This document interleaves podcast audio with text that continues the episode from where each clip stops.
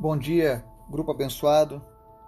Estamos hoje, 1 de outubro de 2020, comemorando hoje seis meses deste trabalho. Seis meses nos quais Deus tem falado conosco, tem nos sustentado, nos fortalecido. Eu não sei você, mas para mim esse período de pandemia foi de crescimento, foi de aprendizado na presença do Senhor e eu agradeço a Deus pelos companheiros que nos, que nos seguiram até agora, que nos acompanharam nesse projeto. Eu tenho certeza que Deus tem falado contigo, que Deus tem abalado as tuas estruturas e te levado a um novo entendimento do que é a vida com Deus. Então quero parabenizar você que tem nos acompanhado e tem perseverado em buscar ao Senhor. Tenha certeza, a recompensa vem do Senhor sobre a tua vida. Amém? Hoje eu estou muito feliz porque ontem eu fiz um clamor por uma pessoa em específico e o Senhor atendeu os nossos clamores. Obrigado por você que tem intercedido. Continue firme na oração, na intercessão, não desista. Deus pode fazer o melhor, Deus pode fazer o sobrenatural. Nós precisamos continuar crendo que Deus é poderoso para fazer muito mais do que aquilo que pedimos ou pensamos. Amém? Vamos orar? Pai, no nome de Jesus, nós queremos te agradecer por estes seis meses em que estamos te buscando ininterruptamente. Obrigado, Jesus, porque todos os dias o Senhor nos dá alimento novo, alimento fresco que vem do céu para as nossas almas, para as nossas vidas. Obrigado, Senhor, porque tu tem nos fortalecido, tu tem nos guiado, nos direcionado, nos mostrado, Senhor, o caminho no qual nós devemos andar e por isso estamos alegres, Pai. Eu oro, Deus, por cada um que se encontra fazendo parte deste grupo, por cada pessoa que está ouvindo essa mensagem. Espírito Santo, visita essa pessoa agora e enche ela da tua presença, Pai. Que ela possa sentir, ó Deus, o teu calor, que ela possa sentir a tua graça vindo sobre ela nesse momento, em nome de Jesus. Oro também pelos enfermos nesse momento. E eu dou ordem para que toda e qualquer enfermidade saia agora da vida dessa pessoa, em nome de Jesus, e que ela seja curada, Senhor. Cura essa pessoa, Deus. Da planta dos pés até a cabeça, Deus, onde tiver uma doença alojada, que o Senhor esteja agora removendo essa doença, removendo, Senhor, esse problema e trazendo a tua cura, Pai. Aqueles que estão passando por depressão, em nome de Jesus, nós repreendemos todo espírito de depressão, seja qual for a origem dela, química, física, espiritual. Nós damos ordem para que o organismo comece a produzir novamente tudo aquilo que necessita para a sensação de bem-estar dessa pessoa. Se essa pessoa tem se sentido sozinha, Senhor, visita ela nesse momento e mostra que tu és Deus, Pai. Que tu és Deus na vida dessa pessoa, Pai. Que ela possa sentir a tua presença, Pai. Que ela não se sinta sozinha mas que ela possa receber a adoção como filha do Senhor, Pai, como filha de Deus. Em nome de Jesus te apresentamos, ó Deus, a vida do Laurindo. Obrigado, Deus, porque até aqui o Senhor tem sustentado ele e essa família. Nós continuamos crendo, Jesus, que o Senhor vai levantar ele sem nenhuma sequela, Pai, no teu tempo. Se dependesse do nosso tempo, ele já estaria aqui conosco, Pai, mas nós estamos aguardando o teu tempo, porque tu sabe todas as coisas, Pai. Continua fortalecendo a fé dessa família, Deus, em nome de Jesus. Te agradeço, meu Deus, pela vida do Rezende, que mesmo com 70% do pulmão tomado, o Senhor trouxe ele de volta, Jesus. O Senhor reverteu o quadro de morte que havia sido decretado na vida dele. Obrigado, Jesus, porque tu tens livrado o teu povo, Pai. Continua, Deus, nos abençoando e falando conosco através da tua palavra. É o que nós te pedimos em nome de Jesus. Amém. Hoje nós vamos estudar um, uma das parábolas mais bonitas da Bíblia, a parábola do filho pródigo. Está lá em Lucas capítulo 15. Eu vou começar fazendo a leitura que diz assim: E Jesus continuou: Um homem tinha dois filhos. O mais novo reivindicou do seu pai: Pai, Dá-me a parte da herança que tenho direito. E consentindo o pai, repartiu sua propriedade entre eles. Não se passou muito tempo, e o filho mais novo reuniu tudo o que tinha. partindo para terras distantes e lá esbanjou todos os seus bens, vivendo de forma irresponsável. Coincidentemente, após haver gastado tudo o que tinha, abateu-se sobre toda aquela região uma grande fome e ele começou a passar muita necessidade. Por esse motivo, foi empregar-se com um dos cidadãos daquela região, que o mandou para o campo a fim de cuidar dos porcos. Ali chegou a ter vontade de encher o estômago com as vagens de alfarrobeiras com as quais os porcos eram alimentados. No entanto, ninguém lhe dava absolutamente nada. Foi quando, caindo em si, falou consigo mesmo: Quantos empregados de meu pai têm comida com fartura e eu aqui morrendo de fome? Levantar-me-ei, tomarei o caminho de volta para meu pai, e ao chegar lhe confessarei: Pai, pequei contra o céu e contra ti, não sou mais digno de ser chamado teu filho. Trata-me como um dos teus trabalhadores. E logo em seguida levantou-se e saiu na direção do pai. Vinha caminhando ele ainda distante quando seu pai o viu. E pleno de compaixão, correu ao encontro do seu filho e muito o abraçou e beijou. Então o filho lhe declarou: Pai, pequei contra o céu e contra ti. Não sou mais digno de ser chamado de teu filho. Entretanto, o pai ordenou aos seus servos: Trazei depressa a melhor roupa, vestiu com distinção, ponde-lhe o anel de autoridade e as sandálias de filho. Também trazei o novilho gordo e o preparai. Comamos, façamos uma grande festa e regozijemo-nos, porquanto este meu filho estava morto e voltou à vida. Estava perdido e foi encontrado, e começaram a celebrar o seu regresso. Entre mentes, o filho mais velho estava no campo. Quando foi se aproximando da casa do pai, ouviu o som da música e das danças. Então chamou um dos servos e indagou-lhe sobre o que estava acontecendo. Este informou: Teu irmão regressou e teu pai mandou matar o novilho gordo, porque o recebeu de volta são e salvo. Mas o filho mais velho encheu-se de ira e negou-se a entrar. Então o pai saiu e insistiu com ele. Porém ele replicou ao pai: Há tantos anos tenho trabalhado como um escravo para ti, sem nunca ter desobedecido a uma só ordem tua. Contudo, tu nunca me ofereceste nem ao menos um cabrito para que pudesse festejar com meus amigos. No entanto, chegando em casa, esse teu filho que pôs fora os teus bens com prostitutas, tu ordenaste matar um novilho gordo para ele. Então lhe arrazoou o pai: Meu filho, tu sempre estás comigo, tudo que possuo é igualmente teu. Porém, nós tínhamos que celebrar muito a volta deste teu irmão e regozijarmos-nos, porque ele estava morto e reviveu, estava sem esperança e foi salvo. Amém. Todas as vezes que eu leio essa passagem, o meu coração se enche de alegria, vem uma emoção sobre a minha vida muito forte. Porque é um dos maiores retratos do amor do pai para com os filhos. Para você poder se situar essa parábola, geralmente as pessoas dão ênfase à questão do filho pródigo voltando para casa, mas na verdade ela possui três personagens distintos. O filho mais velho, que ele representa os fariseus da época de Jesus ou os religiosos do nosso tempo. O filho mais novo, que representa os publicanos da época de Jesus, os pecadores da nossa era.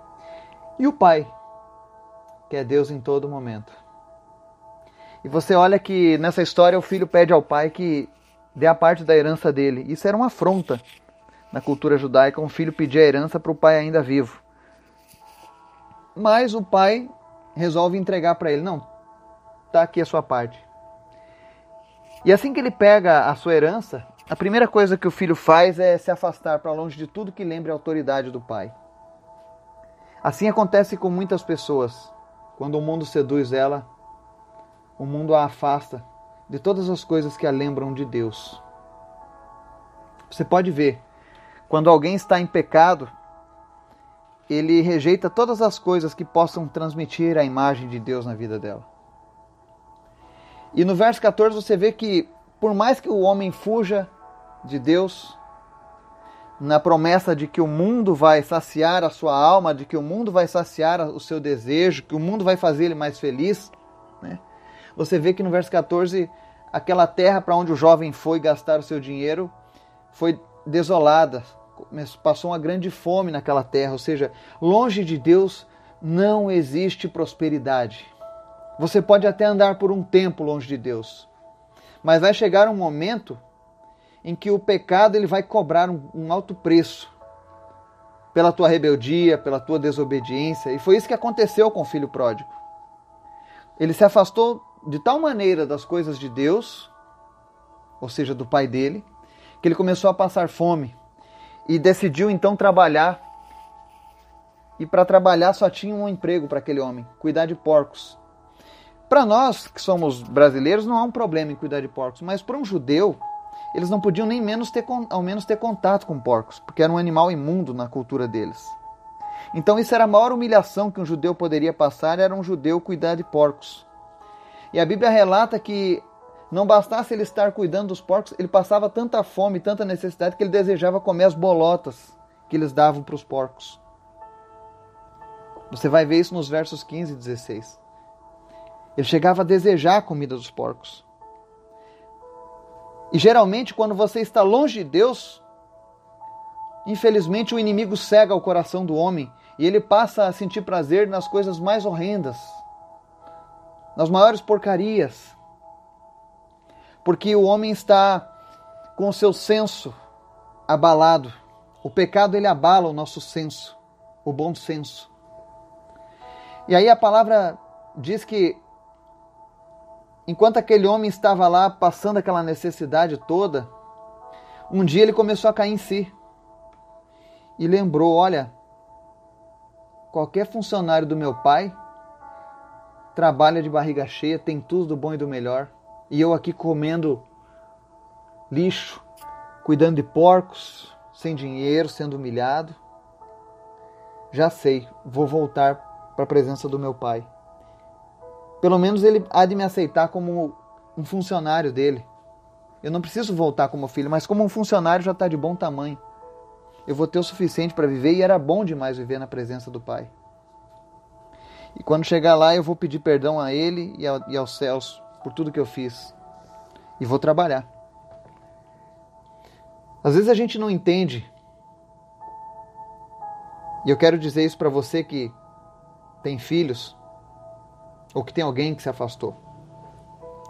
O, o pai permitiu que o filho pegasse o dinheiro e saísse. Você não vê o pai dizendo: não, não vá para longe, olha, não faça isso. Não, ele deixou.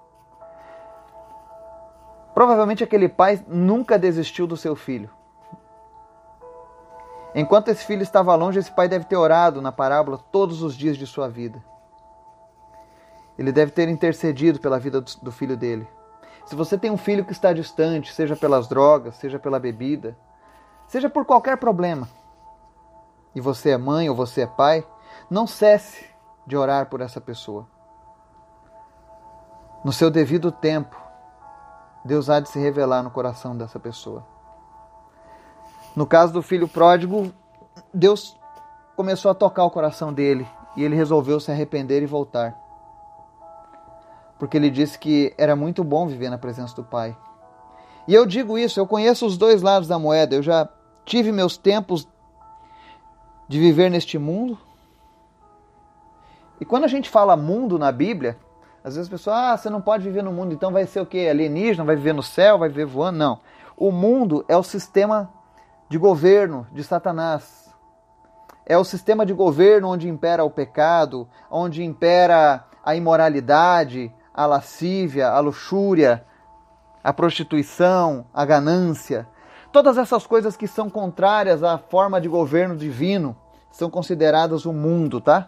Então, quando nós falamos o mundo, nós estamos falando disso, das coisas sujas que nós temos na sociedade, na nossa cultura. Isso é o padrão do mundo, tá? Então, eu já vivi nesse padrão do mundo. E hoje vivo no padrão do reino dos céus.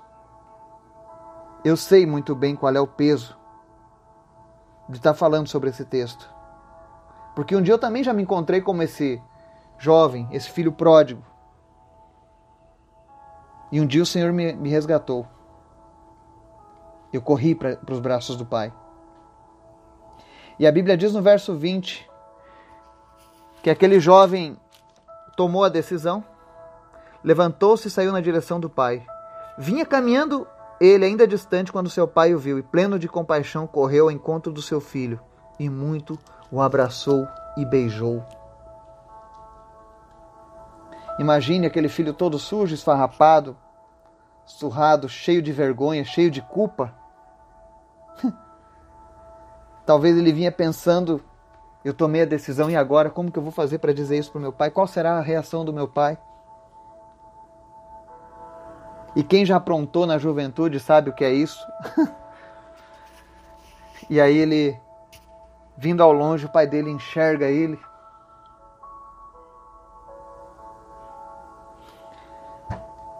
Talvez aquele pai tenha orado anos a fio, pedindo o retorno do filho. Falou: Jesus, traz o meu filho, nem que seja sem nada, mas traz ele com vida.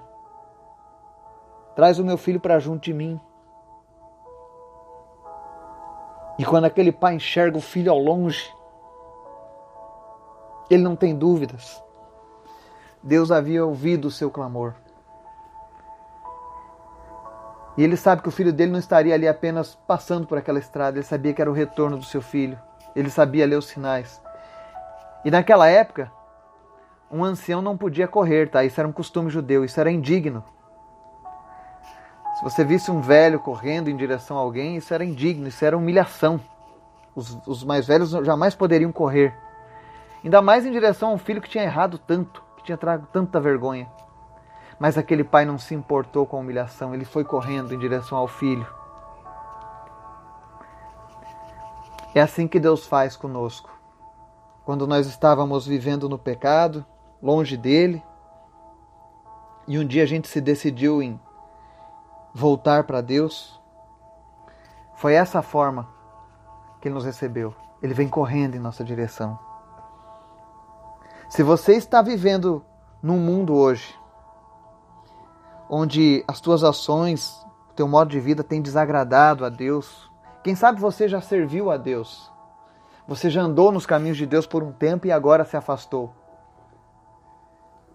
E hoje, ao ouvir essa mensagem, você sente uma pontinha de desejo de restaurar aquilo que você tinha com Deus. Não fique só no pensamento. Não fique esperando, ah, Deus é que sabe. Não, é você quem sabe. Deus está te dando a dica. Deus está te dando a inspiração necessária nessa palavra. Faça como o filho pródigo. Ele se levantou e foi em direção ao pai. E a Bíblia diz nos versos 21 a, 20, a 24, ele diz assim: Então o filho lhe declarou: Pai, pequei contra o céu e contra ti, não sou mais digno de ser chamado teu filho. Olha que humilhação. Quando Jesus toca no coração de um homem a sinceridade vem dos seus lábios. E aquele filho não foi ali pensando em coisas grandiosas, não. Ele, ele, a única coisa que ele queria em primeiro lugar era pedir perdão. Pai, eu pequei contra ti. Se você pecou contra Deus, tenha a atitude do filho pródigo. Chegue diante de Deus e diga: Pai, eu pequei contra ti. Deus não vai te dar um sabão. Deus não vai te dar um sermão. Ah, porque você é isso. Não, ele não vai fazer isso, ele é amoroso. Quem sabe o sofrimento que você passou na tua vida até hoje, as dificuldades, foram porque você estava longe da presença de Deus e tinha alguém orando, intercedendo por você para que um dia você voltasse para a casa do Pai. Então aproveite esse momento na sua vida e volte para os braços do Pai. E olha que o filho diz: Eu não sou mais digno de ser chamado teu filho. Quando a gente reconhece o nosso pecado, quando a gente reconhece que nós não somos nada sem Deus, é nesse momento que Deus começa a transformar o nosso caráter. E aí você vai ver dos versos 21 a 24 arrependimento, perdão e recompensa, porque o Pai diz no versículo 21, 22: Entretanto, o Pai ordenou aos seus servos: Trazei depressa a melhor roupa, vestiu com distinção, ponde-lhe o anel de autoridade e as sandálias de filho. Trazei também o novilho gordo e o preparai, comamos, façamos uma grande festa e regozijemos, porquanto este meu filho estava morto e voltou à vida, estava perdido e foi encontrado, e começaram a celebrar o seu regresso. Quando você se arrepender verdadeiramente, você que está me ouvindo hoje,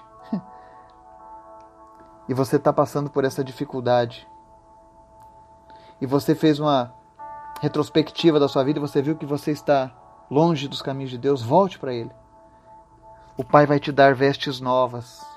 Essas vestes novas será um novo caráter que você vai carregar.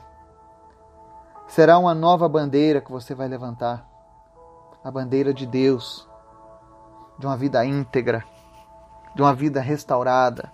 E ele nota que ele põe-lhe um anel de autoridade, ou seja, você vai ter a autoridade de filho, filho de Deus, não mais uma criatura não mais um pecador caído, mas um pecador arrependido.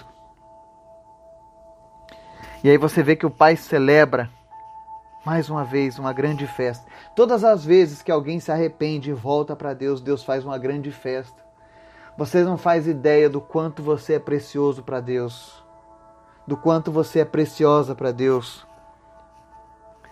Deus não se importa com as práticas que você tem feito. Contanto que você tenha se arrependido e isso seja sincero no seu coração. Contanto que isso venha de dentro para fora, Deus aceita o teu arrependimento e ele te perdoa. Nenhuma condenação há para aqueles que estão em Cristo Jesus, é o que diz a palavra de Deus. E aí agora nós vamos à segunda parte, dos versículos 25 ao 30. Nós vemos que a o filho mais velho estava no campo. Quando foi se aproximando da casa do pai, ouviu o som da música e das danças. Ou seja, o filho mais velho, quando o pai organizou a festa, a recepção do filho, ele não chamou o filho mais velho. E provavelmente havia um motivo, ele conhecia o coração do filho mais velho. Era tão obediente, tão isso e tão aquilo, e talvez duro demais de coração, sem compaixão. E é isso que a narrativa nos mostra ele era uma pessoa que não tinha compaixão. Ele era um religioso, ele cumpria tudo que a religião mandava, que a tradição dele exigia. Mas ele estava longe da intimidade com o pai dele. E a primeira coisa que ele faz é, é colocar em descrédito o pai por abraçar o filho que foi redimido. Quantas vezes a gente na, no, na nossa vida não faz isso?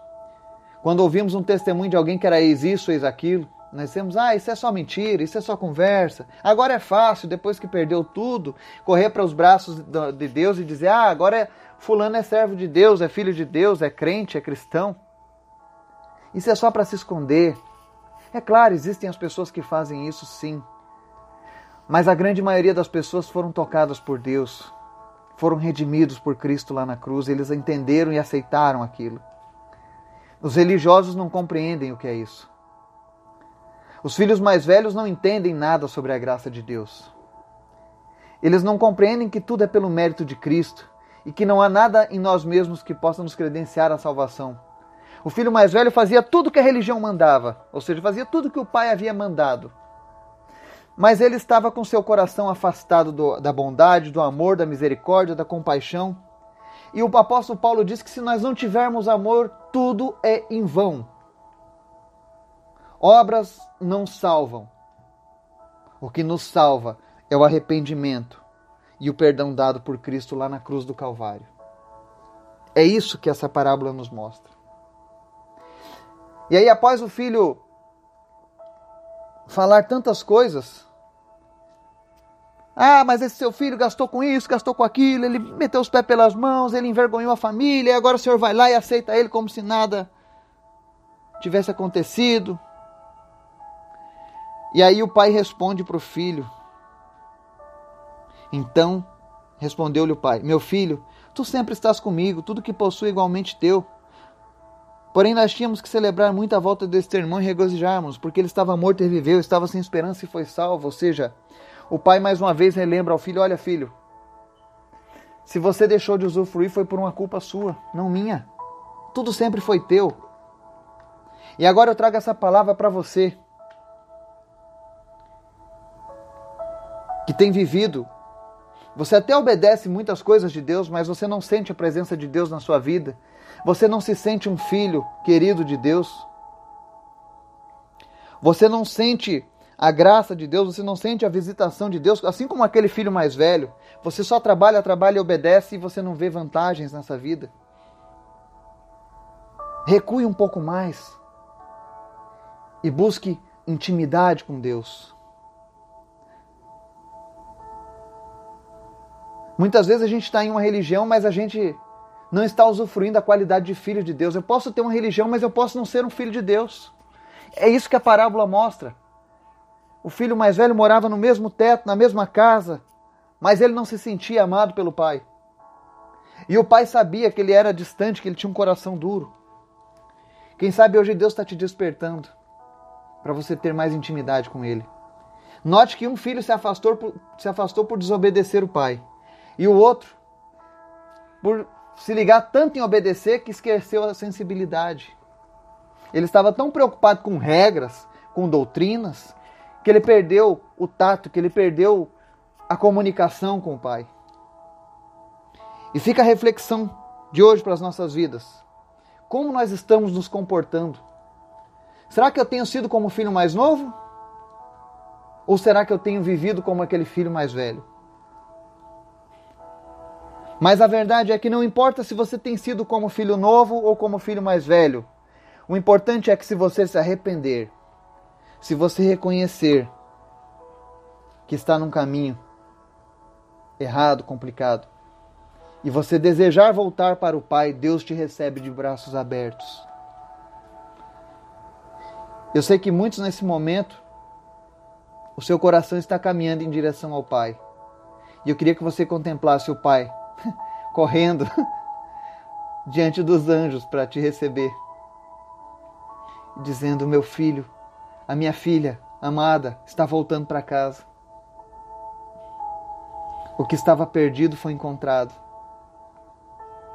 E se você tem uma pessoa que você perdeu recentemente, que se afastou dos caminhos de Deus, que está num caminho de destruição, continue orando, continue crendo. Nós veremos a glória do Senhor.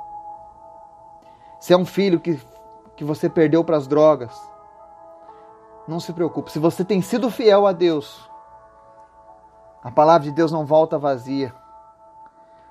Deus ouve os seus filhos. Creia nisso. Nós já vimos muitos milagres aqui e veremos muito, muito mais ainda. Que Deus esteja abençoando o teu dia em nome de Jesus. Amém.